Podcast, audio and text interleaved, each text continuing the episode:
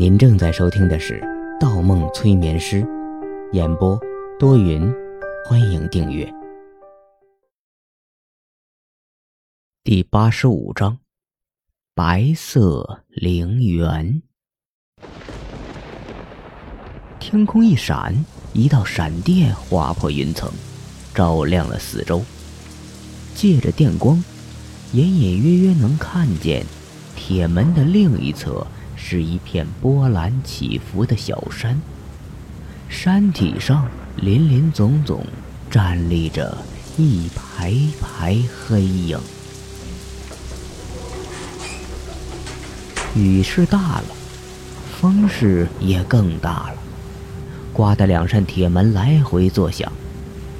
男人的目光落在“烈士陵园”四个大字上，他神情一闪，似乎觉着。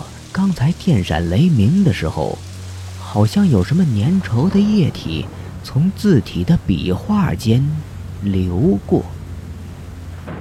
他踏入陵园，没走几步，又觉着有什么东西正顺着斜面儿向上爬。低头一看，他的双脚已经淹没在一朵朵白色的纸花中。纸花漂浮在水面上，缓缓地移动，借着雨势组成一条白色的河流，从山上流下。一片片纸花簇拥着，又像一张漂浮的地毯，铺满了小山中间的台阶。男人心中浮上一丝阴影。清明过去数月。山上哪来这么多的白色纸花？有什么人值得如此拜祭？他一路踏着纸花向山上走去。小山不高，每过几个台阶，就有一层围着山体建起的墓碑群。没过多久，男人就登上了小山的山腰，向下望去。那条缓缓流动的白色河流，像一支阅兵的队伍一样。从他站的位置，每一朵纸花都看得格外清晰，甚至可以观察到打在纸花上的雨滴。他咽了一口气，发现这个陵园有些奇怪。不宜久留，便有意下山。这个时候，天空中传来一阵阵轰隆的雷声，又是一片闪电，打得山上周遭一闪一暗。男人视野一晃，一个白影从右侧的一排墓碑间闪过，他立马转头，没有捕捉到白影，但直觉告诉他，自己没有看错。可他站的位置视野开阔。右侧的小道一眼到底，除了九个墓碑，什么都没有。他又转向左侧，同样也是一排墓碑。不对，男人心里一凉，暗中又数了一遍左侧墓碑的数量。左侧只有八个，少了一个。不，是右侧刚才多了一个。他猛然回头，再次认真打量起右边的墓碑。这一眼，右边一排只剩下八个墓碑。难道刚才有个人影站在了最后面？他没有发现。男人快步转向右侧墓碑的尽头，那里一片空地，什么都没有。他眼睛一眯。目光落在身前半米的一滩积水上，雨中的水面不断映出一个个圈圈，层层叠叠，但水面下却异常浑浊。果然，刚才这里站了一个人。男人扫了几眼周围，早寻不得一个人影，只好作罢。正是此时，一道闪电落在山顶，恍如银河炸裂，天空被捅破一个窟窿。电光一闪，瞬间整个山头的一切都被照得一清二楚。一道反光，离他最近的一座墓碑上的文字闪进了男人的眼中。一刹那间，男人全身一颤，动作僵硬了，仿佛刚才那道闪电没有劈在山上，而是直接灌入了他的身体。墓碑上的文字如同一把锋利的匕首，从他的头皮直接刺入，划过他的脑干，剖开他的脊梁，一直刺向他的心脏，刺向他的心底，刺向他的记忆里的最深处。三个金色的大字：段子阳。男人脑中一裂，整个人扶着墓碑，渐渐瘫在地上。这三个大字如同一面光芒四射的铜镜，照得他不敢抬头，照得他无从躲避。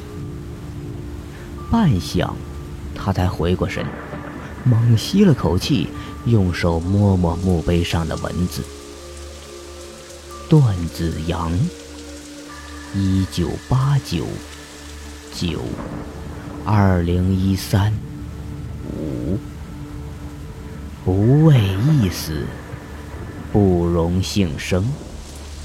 火不侵欲，邪难实证。下面一行的十六个小字，他也认得，正是段子阳的座右铭。不惧怕为正义而死，不因侥幸存活而欣喜。烈火不能灼烧玉石，奸邪无法腐蚀正义。终于等到你了，冯墨。墓碑的下面传来一个浑浊的声音，男人一愣，全身冰凉。那声音继续说着：“你现在害怕了，心虚了。”男人右手捂着额头，脑中一片眩晕，分不清声音是脑子中传来的，还是从地底传来的。他摇着头，嘴唇颤抖起来：“啊，我没有，没有。”你如果不是心虚，不是做了亏心事，这么长时间了，你为什么一次也没有来看过我？男人哑言了，头一垂，双手落在雨水里。你一个伪君子，害死了我，还装什么都不知道？我死的好冤，好冤呐！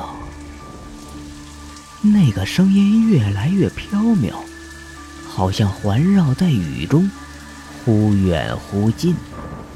男人浑身颤抖起来，双臂不停拍打在雨水中，吼道：“ 没有，我没有，我是害怕，我不敢面对你，我不敢。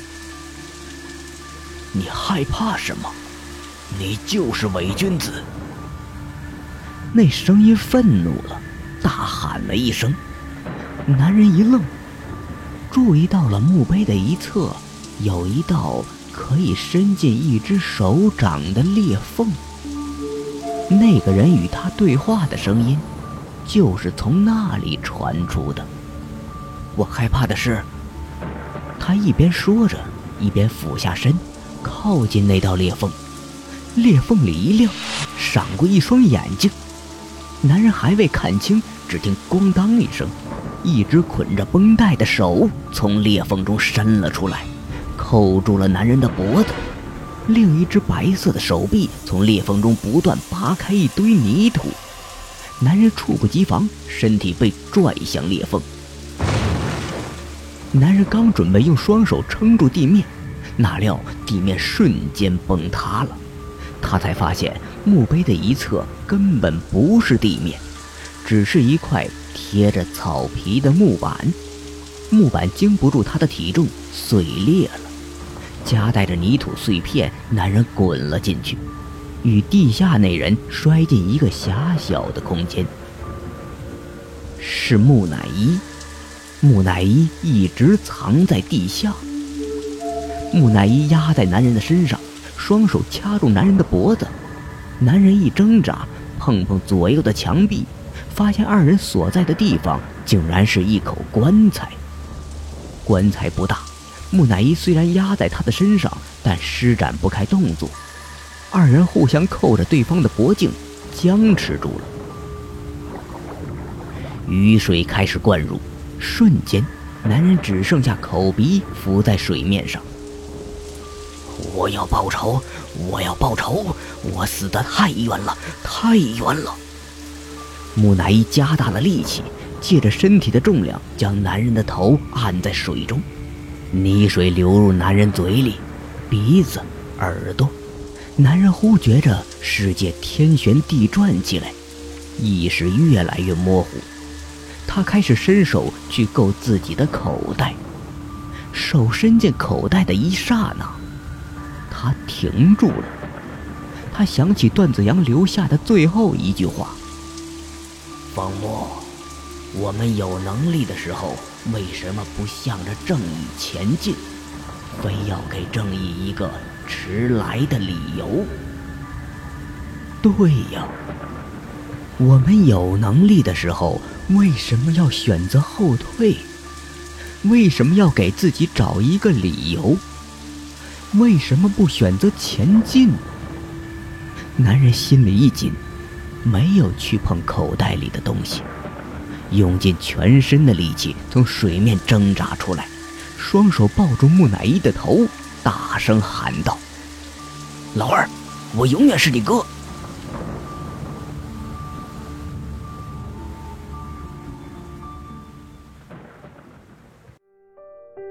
本集播放完毕，喜欢请投月票，精彩继续。